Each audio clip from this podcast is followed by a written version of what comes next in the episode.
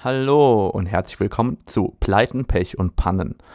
Heute zu Gast Radomir Jakubowski. Nein, ernsthaft, ähm, in dieser Episode hatte ich ein Problem und zwar habe ich die letzte Woche aufgenommen und geschnitten und hinterher festgestellt, erstens, ich habe einen ziemlich doofen Fehler gemacht, also der schlechteste Host aller Zeiten und umgekehrt hat sich noch etwas verändert technischerseits und deswegen werdet ihr heute zweimal begrüßt und äh, am Ende, nach dem Abspann, kommt eigentlich nochmal das Spannendste. Also nochmal weiterhören, ganz am Ende. Umgekehrt erstmal die Korrektur. Das heißt, heute geht es um die Canon EOS R6.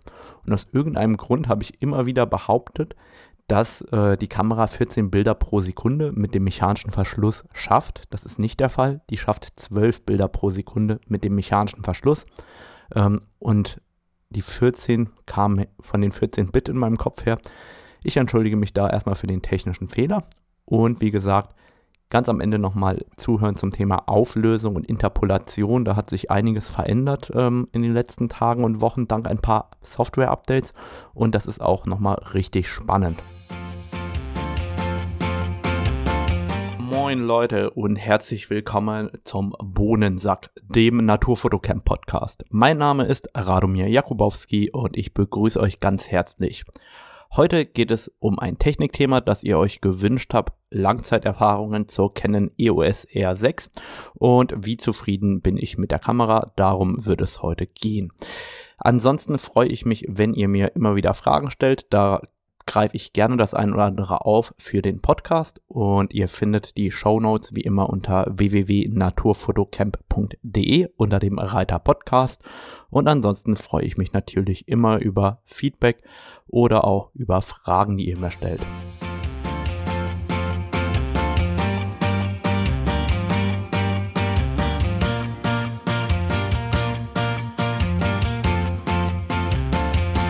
Also, Canon hat ja die Canon EOS R5 und die Canon EOS R6 zeitgleich vorgestellt und ähm, ich habe manchmal so das Gefühl, dass die Canon EOS R6 eigentlich irgendwie unter dem Radar läuft, wohingegen die R5 eben die Kamera ist, die im Fokus steht. Das wundert mich jetzt an sich überhaupt nicht, weil die Canon EOS R5 vom Preis-Leistungs-Verhältnis sehr, sehr viel zu bieten hat. 45 Megapixel bis zu 20 Bildern pro Sekunde, 8K Video und, und, und. Und natürlich ist die Canon EOS R5 sozusagen als aktuell beste Canon spiegellose Kamera die Kamera, die das, die meiste Aufmerksamkeit einfach bekommt. Aber die Canon EOS R6 hat auch sehr, sehr viel zu bieten und läuft irgendwie so ein bisschen unter dem Radar, habe ich oft das Gefühl. Und deshalb ähm, gibt es heute dann eben auch meine Erfahrungen zur Canon EOS R6. Ich selbst habe die Canon EOS R6 neben der Canon EOS R5 im Einsatz. Das heißt, ich habe auch den direktesten Vergleich und äh, benutze die wirklich auch parallel beim Arbeiten. Und dementsprechend kann ich da auch sehr, sehr genau sagen, was ich gut finde und was ich eventuell nicht ganz so gut finde. Und deshalb würde ich da genau an der Stelle eben auch einsteigen. Grundlegend, die Canon-Modelle lassen sich eigentlich alle durch die Bank weg gleich bedienen vollkommen egal, ob ihr jetzt ähm, von der 5D Mark IV, von der 1DX, von der Canon EOS R kommt. Ihr werdet das Menü und alles, was drumherum ähm, auftaucht, sehr, sehr ähnlich finden und das alles kennen. Das heißt, wer einmal mit Canon arbeitet, der kann hier auch mit der Canon EOS R6 arbeiten. Und ganz, ganz wichtig, wer mit der Canon EOS R5 arbeitet, der kann die Canon EOS R6 wirklich parallel benutzen, weil die Bedienelemente sind nicht nur sehr ähnlich, sondern auch an den gleichen Stellen. Das heißt, ihr findet euch super gut zurecht. Die R6 ist also eine perfekte Zweitkamera zur R5 oder eben auch eine Standalone-Kamera. Darum soll es jetzt gehen. Wie gut ist die Kamera Standalone? Was kann sie besonders gut und was kann sie eventuell nicht so gut?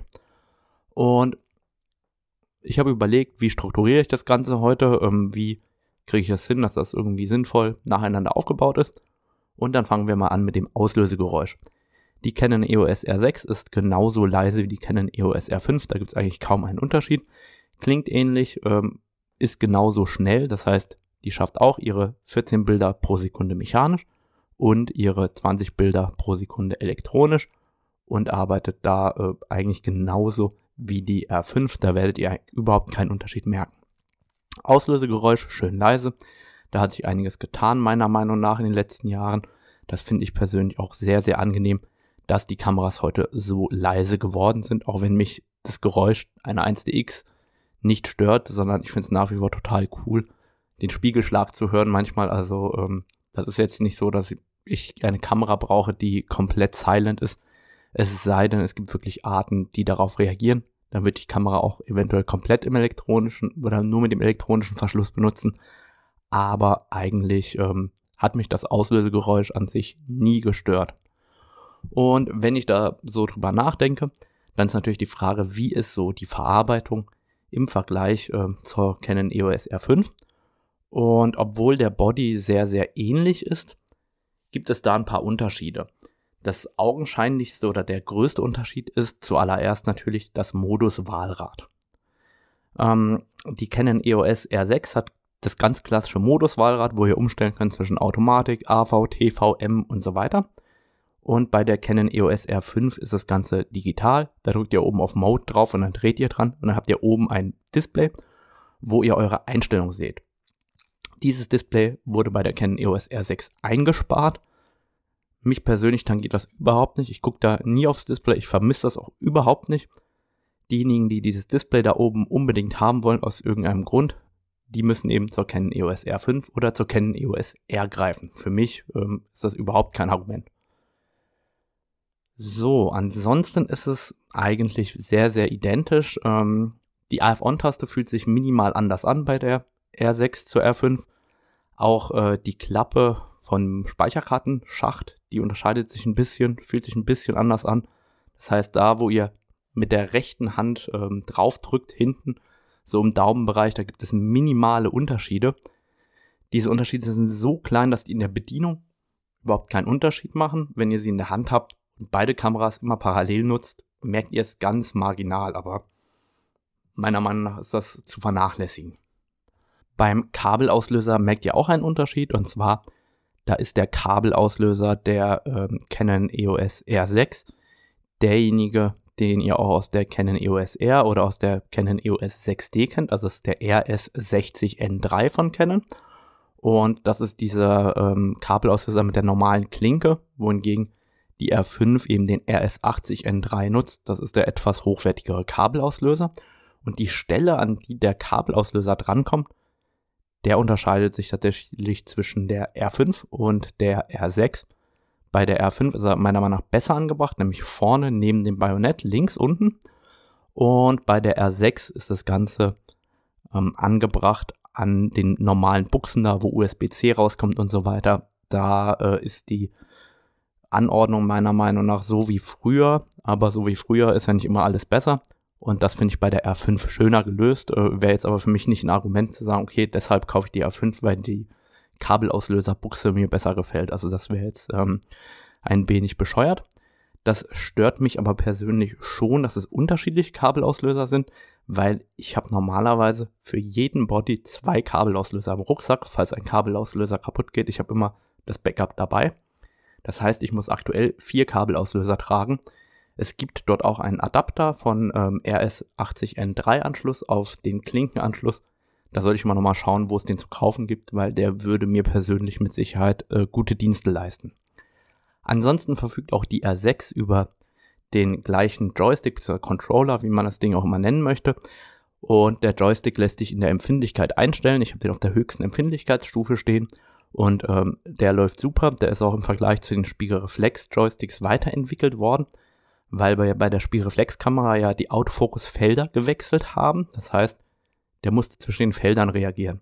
Jetzt muss der über das gesamte Display dieses Fokusfeld verschieben können, weil wir ja nicht mehr dieses klassische Felderdenken haben. Und deswegen musste der neu konzipiert werden. Der muss viel, viel schneller sein und ähm, dabei auch noch präzise bleiben. Das hat Canon super gemacht. Da merke ich überhaupt keinen Unterschied zwischen R5 und R6. Der Joystick ist einfach ähm, der Hammer. Ansonsten bietet die ähm, R6 auch drei Einstellräder, was ich persönlich extrem genial finde. Das habe ich mir schon immer gewünscht und das ist mir persönlich auch ganz, ganz wichtig. Ich habe jetzt sozusagen ähm, am Zeigefinger ein Rad, ich habe am Daumen zwei Räder. Eins das klassische hinten dran und eins im oberen Bereich. Und damit kann ich eben drei Dinge manuell steuern. Das heißt, ISO, Blende, Verschlusszeit kann ich einfach manuell voneinander eingeben, beziehungsweise bei mir ist es so, ich arbeite im AV-Modus in der Regel, das heißt, die Blende habe ich vorgegeben und ähm, kann dann hinten am Daumenrad unter- und überbelichten und die ISO einstellen, sodass ich da immer den Klick auf die ISO-Taste sparen kann im Vergleich zu alten Kameras und das finde ich schon sehr, sehr genial. Ansonsten haben ja die RF-Objektive auch noch die Möglichkeit, ähm, den Control-Ring zu belegen. Ich muss dazu sagen, ich benutze den Control-Ring nicht, beziehungsweise habe ihn noch nie benutzt. Das liegt vielleicht auch daran, dass ich so viel ähm, EF-Objektive noch benutze. Und da kommen wir eigentlich zu einer Frage, die ich schon öfter beantwortet habe, die aber aus irgendeinem Grund permanent gestellt wird. Taugt dieser EF-RF-Adapter irgendwas? Ja, der taugt. Alle EF-Objektive funktionieren wahnsinnig gut an der R5 und auch an der R6. Und ähm, der ist auch sehr, sehr gut verarbeitet. Also da braucht ihr euch überhaupt keine Gedanken drüber zu machen. Ich habe drei EF-RF-Adapter und die hängen oft einfach an den EF-Objektiven bei mir dran. Und ähm, ich merke da gar keinen Unterschied. Außer, dass ich manchmal so ein bisschen verwirrt bin. Ähm, liegt jetzt nicht nur an dem Adapter, sondern generell. Aber beim Adapter ist es so, ähm, ihr könnt euch vorstellen, Ihr habt dann Objektive, wo der gerade dranhängt, Objektive, wo kein Adapter dran ist, und dann habt ihr noch native RF-Objektive. Und dann, ich wechsle Objektive in der Regel binnen Sekunden, also normalerweise wie zwei Sekunden ans Objektiv gewechselt. Und wenn ich dann zum Beispiel ein EF-Objektiv greife, wo kein Adapter drauf ist und probiere das ans Bajonett zu kriegen, funktioniert nicht. Oder ich ähm, habe den Adapter zum Beispiel dranhängen lassen am Bajonett, weil ich weiß, jetzt kommt ein anderes EF-Objektiv aber an dem EF-Objektiv habe ich auch gerade einen Adapter dranhängen, dann passt natürlich Adapter auf Adapter auch nicht. Das kann so ein bisschen verwirrend sein ab und zu, wenn man wirklich ähm, ganz schnell am Objektive wechselt ist, aber an sich stört mich das äh, jetzt nicht großartig. Im Gegenteil, ich bin froh, dass ich gerade auch alle EF-Objektive weiterhin benutzen kann und die auch alle Funktionen haben. Und da gibt es Objektive, die einfach jetzt auch viel, viel schöner sind. Einfach deswegen, weil die an EF nie so genau den Fokus getroffen haben und an der Spiegellosen, da habe ich überhaupt keine Probleme. Da sitzt der Fokus dann äh, auf einmal. Immer liegt einfach daran, dass wir hier einen anderen Autofokus haben und da komme ich auch nachher nochmal drauf zu sprechen auf das Thema Autofokus.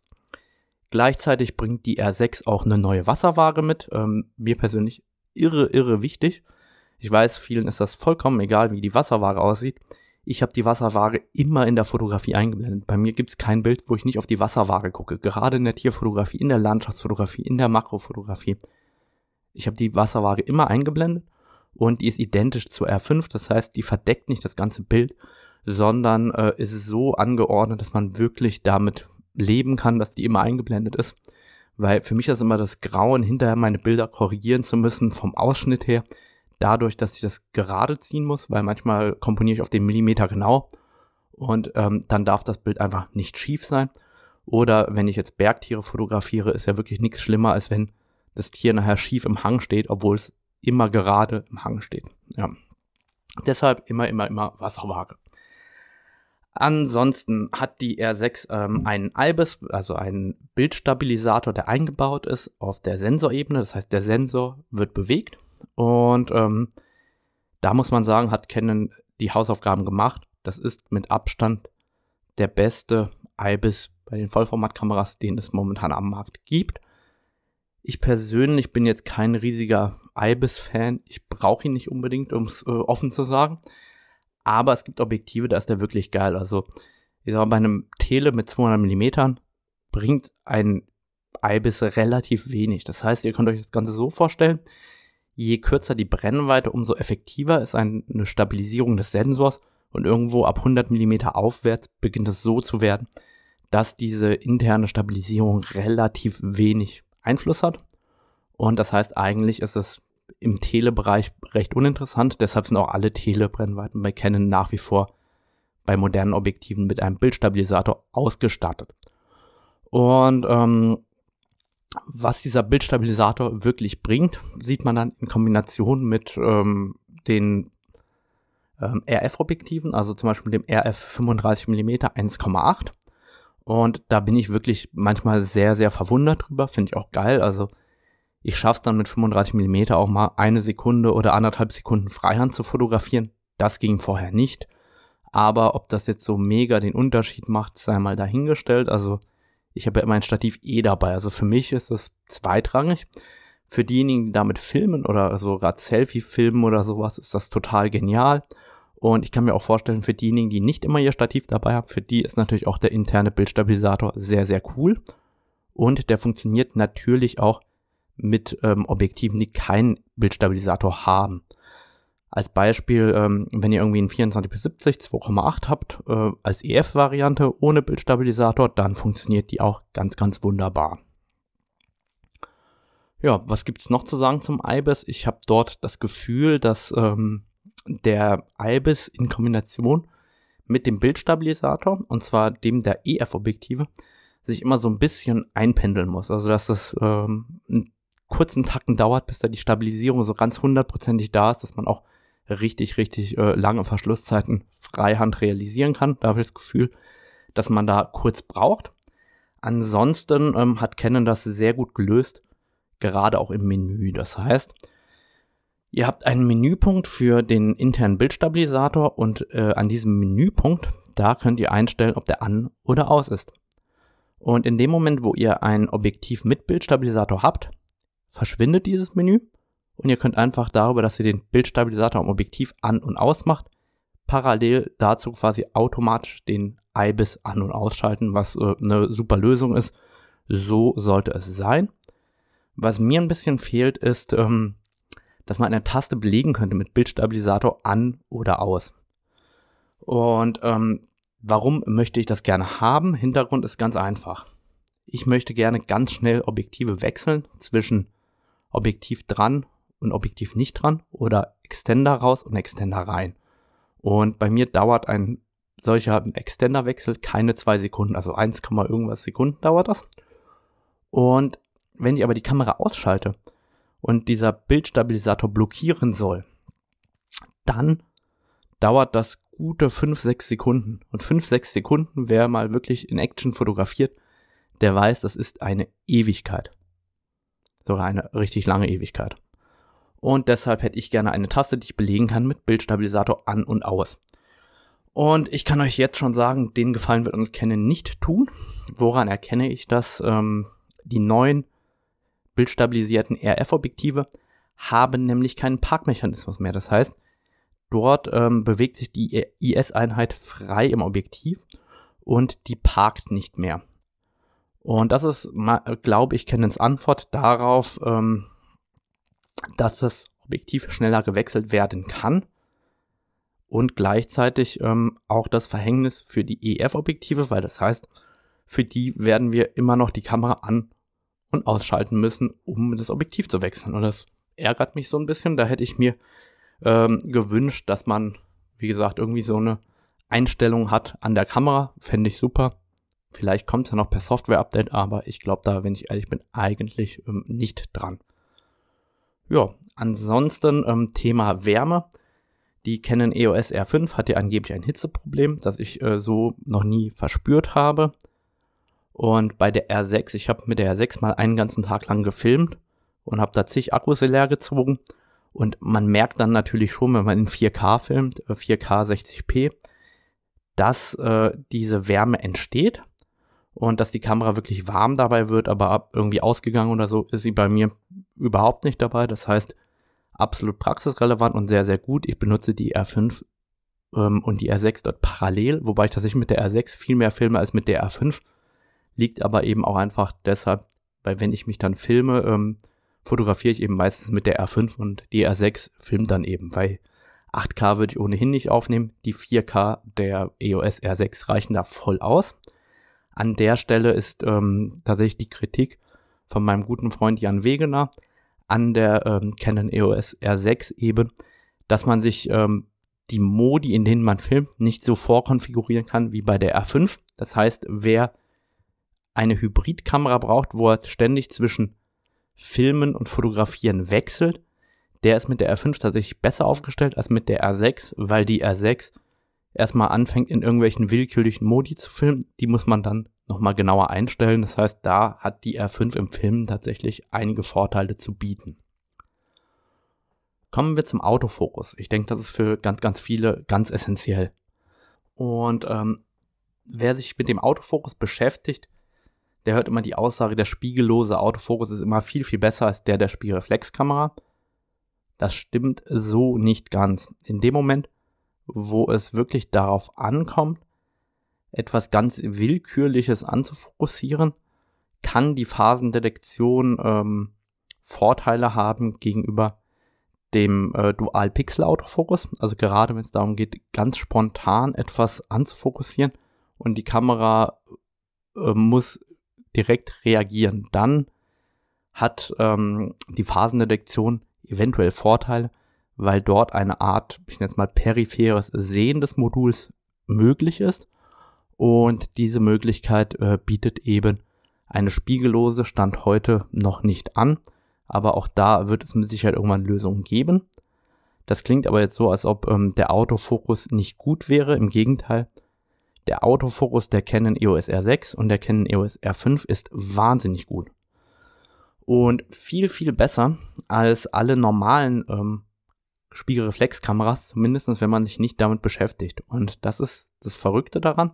Das heißt, jeder, der nicht weiß, welchen Vorteil eine Phasendetektion bieten könnte, der wird mit einer spiegellosen Kamera wie der R5 und der R6 immer bessere Ergebnisse erzielen, weil er sich noch nicht damit beschäftigt hat, wo überhaupt die Unterschiede liegen. Und genau da haben die Spiegellosen einen riesigen Vorteil. Und zwar ist es so, dass ähm, durch die Algorithmen, die dahinter stecken, der Autofokus viel, viel intuitiver ist und viel eher das macht, was man von ihm erwarten würde, als äh, eine normale Spiegelreflexkamera. Und das Ganze dann kombiniert mit ähm, Tieraugenerkennung, mit Tiererkennung oder mit Menschenerkennung beziehungsweise Kopf- und Augenerkennung, das äh, macht dann einfach einen riesigen Unterschied und deswegen muss ich sagen, wer nicht weiß, wo der Vorteil einer Spiegelreflexkamera für ihn liegt, der sollte sich immer eine spiegellose Kamera kaufen, um das äh, einfach ganz offen zu sagen. Aber kommen wir ein bisschen tiefer in die D Details des Autofokus. Und ähm, da ist es so, dass der Autofokus wirklich der Wahnsinn ist.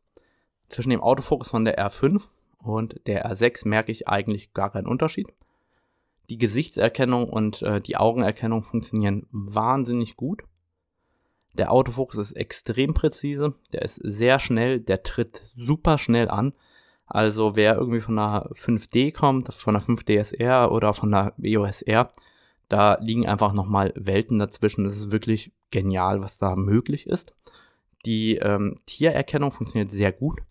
Wichtig dabei ist ähm, bei Tier, bei Augenerkennung, bei Kopferkennung und so weiter zu verstehen, was Canon da macht.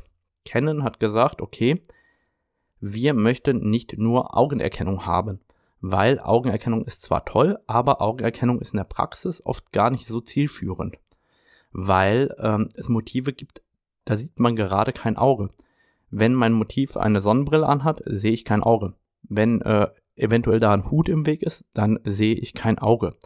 Und natürlich kann man auch nicht jede Tierart einprogrammieren. Das heißt, es gibt Tiere, die erkennt die Kamera, deswegen spricht man nicht von Tieraugen-Autofokus, sondern eigentlich sind das ja katzenartige, Hunde, hundeartige, affenartige und ähm, Vögel. So, was ist jetzt mit einer Gams? Die wird manchmal erkannt und manchmal nicht ganz so gut erkannt. Und deswegen ist es ganz, ganz wichtig zu verstehen, was macht der Autofokus da? Der probiert diesen Kopf erstmal zu erkennen. Das heißt, als erstes greift ein Kopfautofokus.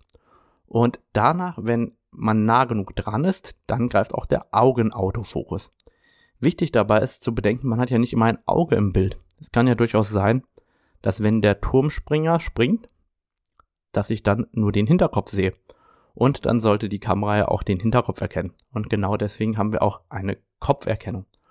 Und das ist auch der einzige Moment, wo die R5 manchmal Vorteile hat gegenüber der R6 im Autofokus. Und zwar genau dann, wenn das Auge zu klein ist bei der Auflösung von 20 Megapixeln und bei den 45 Megapixeln der R5 die Kamera quasi schon als Auge erkennt. Das heißt, die R5 kann in der Tendenz ein bisschen früher Augen erkennen, vielleicht als die R6.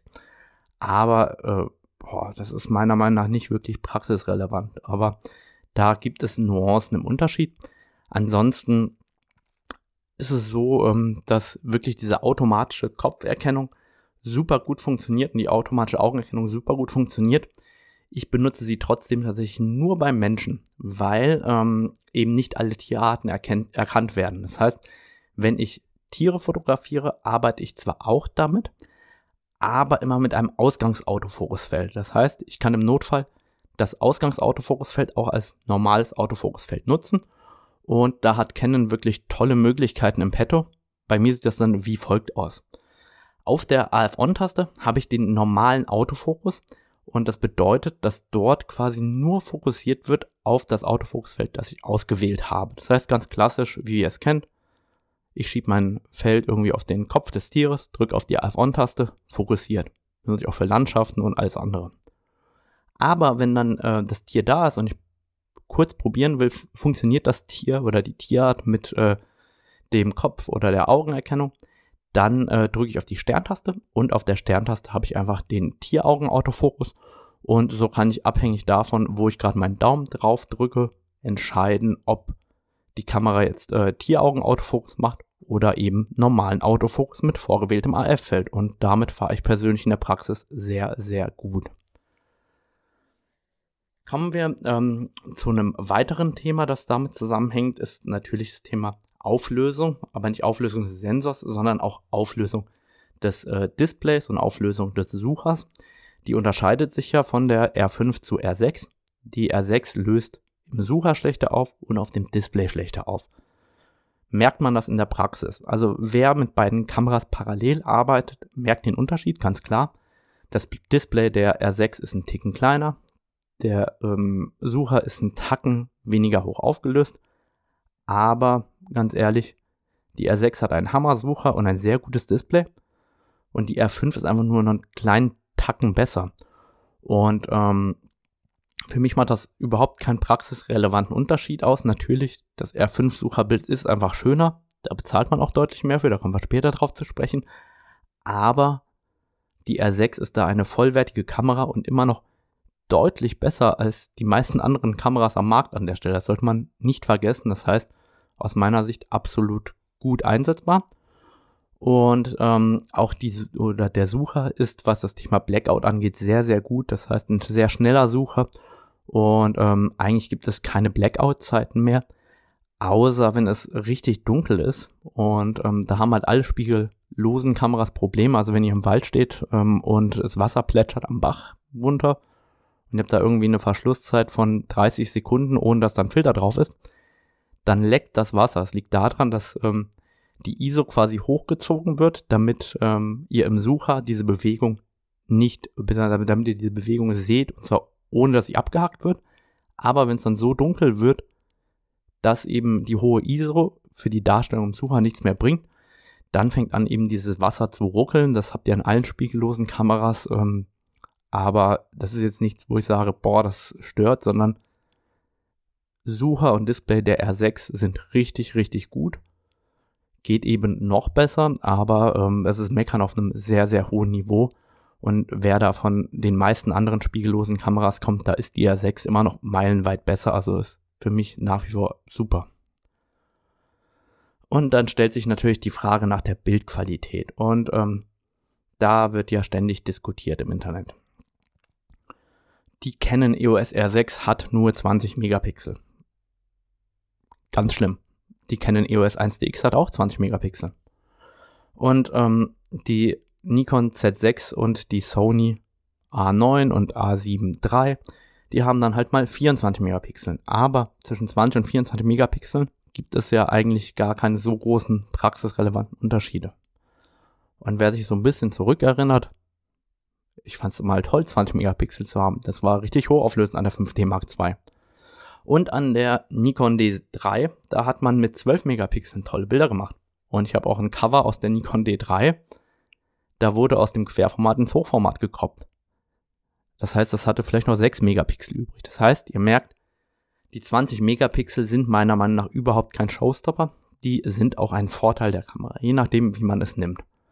Und ihr solltet euch darüber Gedanken machen, braucht ihr 45 Megapixel? Braucht ihr die wirklich? Warum ist es eine interessante Frage? Weil ihr braucht nicht nur wie gesagt, ihr kauft nicht nur eine teurere Kamera mit 45 Megapixeln, sondern ihr braucht auch mehr Speicherplatz. Ihr braucht größere Speicherkarten für 45 Megapixel. Ihr braucht viel, viel mehr Speicherplatz auf eurem Computer für 45 Megapixel und ihr braucht einen viel, viel schnelleren Computer, um die 45 Megapixel Dateien schnell zu verarbeiten. Die Frage ist also, braucht ihr die Auflösung wirklich? Und die Auflösung braucht ihr eigentlich nur für ganz, ganz große Drucke oder um stark zu vergrößern. Das heißt, derjenige, der sagt, Mensch, ich ähm, komme nie genug nah ran an mein Tier, ich nehme gerne mal einen Ausschnitt, auch mal, ich schneide auch gerne mal die Hälfte weg. Für den sind die 45 Megapixel viel, viel besser geeignet als die 20 Megapixel der R6. Oder wenn ihr sagt, Mensch, äh, meine Ausgabegröße im Druck liegt meistens jenseits von einem Meter. Kann ich auch verstehen, dann würde ich auch wegen den Details lieber die R5 als die R6 nehmen. Die Realität ist aber tatsächlich, dass irgendwo zwischen 95 und 99 Prozent der Benutzer mit 20 Megapixeln perfekt bedient sind und eine viel geringere Datenmenge haben. Und genau das merke ich bei mir auch selber, wenn ich zum Beispiel ähm, Erinnerungsfotos mache, Menschenfotos mache und so weiter. Also Sachen, wo ich genau weiß, okay, die werde ich niemals riesengroß drucken, die werde ich niemals aufwendig bearbeiten und ganz krass ausschneiden werde ich ja vermutlich auch nie irgendwas. Ich mache die durch die Bank weg alle mit der R6 und jetzt kommt das Allerschlimmste, ich übertrage meine R6-Bilder per WLAN auf mein iPhone und bearbeitet die meistens schon im Lightroom auf dem iPhone, weil es eben diese Bilder sind, die ich gerne auch noch schnell verschicke per WhatsApp, per Instagram oder sonst irgendwo. Das heißt, ich nutze die R6 wirklich aufgrund der geringeren Datenmenge gerne, weil ich dann einfach viel, viel schneller damit agieren kann. Und das ist auch der Grund, ähm, wo viele sagen, hey, 45 Megapixel behindern mich total im Alltag. Ich kann aus dem Fußballstadion nicht direkt ähm, über LTE die Bilder an die Agentur senden. Da will ich lieber nur 20 Megapixel haben. Und deshalb finde ich dieses, diese Diskussion 10, 20 Megapixel extrem mühsam, weil ein geiles Bild mit 20 Megapixel bekommt ihr genauso gut verkauft wie ein geiles Bild mit 45 Megapixel. Daran wird es nicht scheitern. Aber es gibt eben diejenigen, die sagen, okay, da ich nur reinzoomen und ähm, ich kroppe gerne. Kauft euch dann die R5. Alle anderen sind mit der R6, was das angeht, perfekt bedient. Also macht euch da vielleicht nicht ganz so den Kopf drum. Ansonsten ist tatsächlich der Vorteil der 20 Megapixel das Rauschverhalten im High-ISO-Bereich. Und die meisten werden dort ähm, denken, dass die R5 viel, viel mehr rauschen müsste als die R6. Das ist aber gar nicht der Fall. Also im High-ISO-Bereich, ich sag mal ISO 6400 aufwärts, ist die R6 besser. Vielleicht so eine halbe Blendenstufe um den Dreh. Aber das ist noch nicht mal eine ganze Blendenstufe. Ist damit aus meiner Sicht auch nicht so krass praxisrelevant. Also ich würde mir jetzt nicht die R6 kaufen, weil ich sage, die hätte ein viel besseres Rauschverhalten, hat da aber einen kleinen Vorteil gegenüber der R5.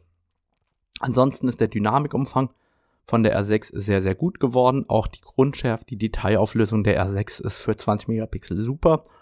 Und ähm, aus meiner Sicht ist die Kamera, was Bildqualität angeht, insgesamt eine rundum gelungene Kamera. Die funktioniert tadellos, ähm, kann ich absolut empfehlen. Also wem die 20 Megapixel reichen, der kann ganz einfach zur Canon EOS R6 greifen und braucht sich da keine Gedanken drüber zu machen. Und ähm, dann ist natürlich noch die Frage nach dem Akku. Die Canon EOS R5 und die Canon EOS R6 haben beide den gleichen Kameraakku und zwar den LPE 6NH. Ähm, ihr könnt natürlich auch eure alten Akkus weiter benutzen, aber ähm, ich empfehle an der Stelle nur Original-Akkus und wenn ihr dann Akkus kauft, auch den neuen LPE 6NH zu kaufen. Dazu habe ich neulich auch einen Blog-Eintrag gepostet, warum ich das empfehle. Konkret ist es so, dass ähm, die Spannungsspitze bei den neuen Akkus länger gehalten werden kann. Da liegen wir irgendwo bei einer Dauer von 65 Prozent des Akkus und diese Spannungsspitze braucht ihr eben, um die volle Geschwindigkeit 14 Bilder pro Sekunde mit mechanischem Verschluss zu erreichen. Und da performen eben die Nachbauakkus viel, viel schlechter. Die können nicht mal äh, die Hälfte davon erreichen. Also die schaffen je nach Nachbauakku zwischen 20 und äh, 30 Prozent die, des gesamten Akkus diese Spannungsspitze zu halten. Und deshalb empfehle ich an der Stelle ganz klar die Originalakkus einfach, weil die euch viel, viel länger ermöglichen, mit 14 Bildern pro Sekunde mit mechanischem Verschluss zu arbeiten und zu fotografieren. Ja, und ihr merkt, ich bin der Canon EOS R6 sehr, sehr positiv ähm, aufgeschlossen gegenüber. Ich, sonst hätte ich sie mir ja auch nicht gekauft. Und dann lasst uns mal überlegen gemeinsam, wo der Unterschied im Preis liegt. Weil die meisten sehen den Preis der Canon EOS R5, die kostet 4.500 Euro. Und der Canon EOS R6, die kostet 2.700 Euro. Das heißt aber im Klartext, die Canon EOS R6 kostet 1800 Euro weniger im Listenpreis als die Canon EOS R5. Und wer aufmerksam zugehört hat, der wird gemerkt haben, dass die Canon EOS R5 viel höhere Folgekosten hat. Das heißt, wenn ihr für die R5 Speicherkarten braucht, dann kauft ihr lieber doppelt oder dreimal so große Speicherkarten. Und da braucht ihr nicht SD-Karten, sondern CF-Karten. Das heißt, die R6 nimmt zwei SD-Karten und die R5 nimmt eine CF Express und eine SD-Karte. Und wenn man da ganz ehrlich ist, eine große 512 GB Karte für die R5, die ihr zum Filmen eben auch teilweise braucht, die kostet dort einfach mal schnell 500 Euro. Eine große kostet auch mal 1000 Euro. Und ähm, da wird die R5 deutlich teurer in den Folgekosten. Und für die R5, da braucht ihr auf einmal auch noch einen schnelleren Computer. Und für die R5 braucht ihr auch noch schnellere Festplatten und wenn es geht auch größere Festplatten. Und wer von euch weiß, wie teuer ordentliche SSD-Festplatten sind, die PCIe 4.0 unterstützen, beziehungsweise generell mal geschaut hat, was heute moderne Festplatten kosten, die eben auch eine gewisse Geschwindigkeit ermöglichen, der wird ganz schnell feststellen, dass eine Canon EOS R5 weit mehr als das Doppelte einer Canon EOS R6 kostet, wenn man die peripheren Kosten einfach mit einbezieht. Weil es bringt euch überhaupt nichts, mit einer R5 zu fotografieren und euch dann irgendwie so eine 80 Euro Mediamarkt Saturn Festplatte zu kaufen, weil die einfach elendig langsam ist. Und dann braucht ihr Stunden, um euch eure Bilder anzugucken und seid mega genervt, dass das Umklicken von dem einen Bild aufs nächste Bild ewig dauert. Das heißt, ihr werdet da zwangsläufig entweder ein sehr, sehr schnelles RAID-System, ein NAS oder ein DAS oder whatever kaufen müssen. Oder ihr werdet in eurem Notebook, sofern das überhaupt möglich ist, dort auch nochmal richtig schnelle SSD-Festplatten nachrüsten. Und ähm, die gehen ja schnell auch mehrere hundert Euro oder mehrere tausend Euro ins Geld. Und wenn man das alles mit berücksichtigt, dann ist die Canon EOS R6 für denjenigen, der sich damit nicht beschäftigen möchte, einfach eine viel, viel bessere Kamera als die Canon EOS R5. Einfach weil die Folgekosten und das, was drumherum anfällt, viel, viel einfacher zu handhaben ist. Und deshalb finde ich die R6 auch mit den 20 Megapixeln eine extrem interessante Kamera für viel, viel mehr Fotografen als die R5. Die R5 ist äh, sozusagen das High-End-Flaggschiff, wenn man sich damit wirklich beschäftigen will. Und wer einfach nur fotografieren will und sagt, 20 Megapixel reichen, der kriegt bei der Canon EOS R6 so viel fürs Geld, wie es noch nie bei Canon der Fall war. Also diese Kamera ist rundum geil und das Ganze für 2699 Euro. Also ich bin der Meinung, fotografieren war an der Stelle noch nie so einfach, so gut und vor allem so günstig wie bei der Canon EOS R6. Und ihr merkt, ich bin von der Kamera eigentlich begeistert und möchte sie an der Stelle auch jedem empfehlen, der die 45 Megapixel einfach nicht braucht. Der wird eben mit der Canon EOS R6 bestens zufrieden sein. Und wenn du noch irgendwelche Fragen hast oder sonstige Anregungen, dann schreib mir gerne eine E-Mail oder schreib mir per Instagram oder sonst wo. Da freue ich mich immer drüber und reagiere auch gerne drauf. Allen anderen wünsche ich einen schönen Tag und danke fürs Zuhören.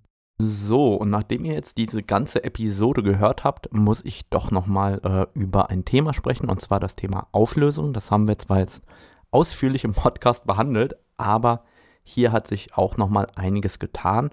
Es gibt ja ähm, durchaus immer wieder Vorstöße, die Interpolation zu verbessern. Das heißt, ähm, dass man Auflösung sozusagen dazu erfindet.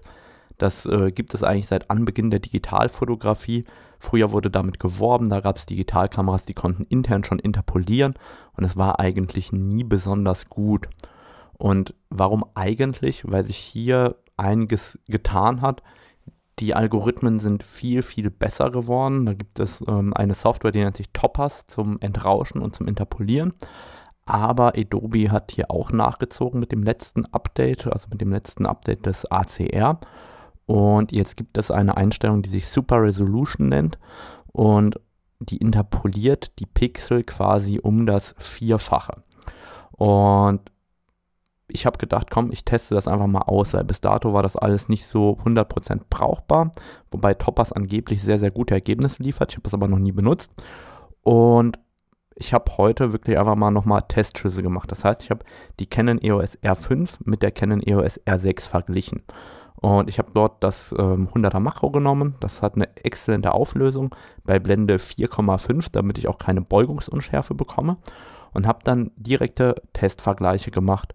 100er Makro mit der R5, 100er Makro mit der R6 und habe das R6-Bild über Super Resolution erst interpoliert und dann reduziert auf die Originalgröße der R5. Und das heißt, ich habe ja quasi dann das R6-Bild so maximal geschönt, wie es momentan in Photoshop möglich ist.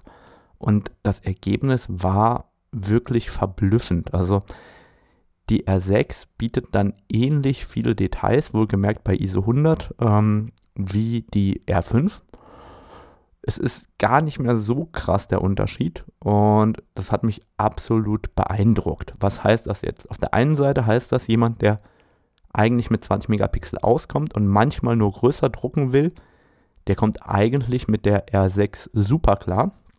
Das heißt eigentlich diese 18 bis 24 Megapixel, die wir bis dato gesehen haben in vielen professionellen Kameras, sind auf einmal viel, viel besser nutzbar, wenn man groß drucken möchte oder größere Ausschnitte nehmen möchte.